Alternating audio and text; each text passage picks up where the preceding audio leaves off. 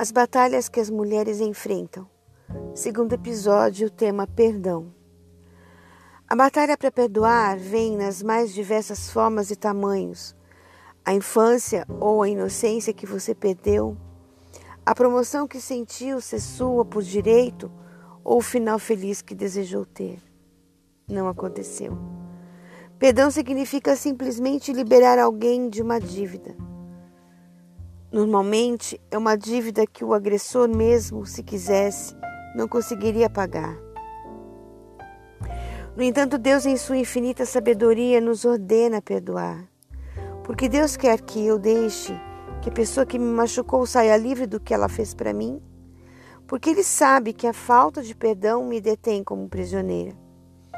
A falta de perdão e amargura prejudicam a mim e não ao meu ofensor.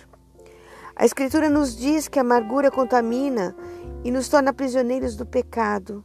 Mas não somos afetados apenas espiritualmente, mas fisicamente também.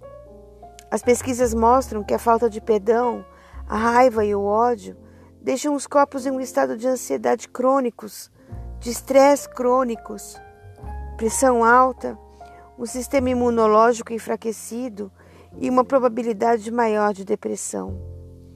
Paulo exorta os cristãos em Éfeso a não darem ao diabo uma posição segura. O diabo nessa escritura é traduzido como caluniador.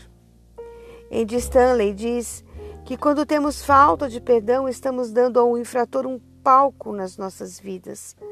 A pessoa a quem não demos perdão pode ter seguido em frente, mas continuamos levando essa pessoa no nosso futuro. Ele pergunta: Quanto tempo você quer deixar o seu agressor influenciar o seu futuro?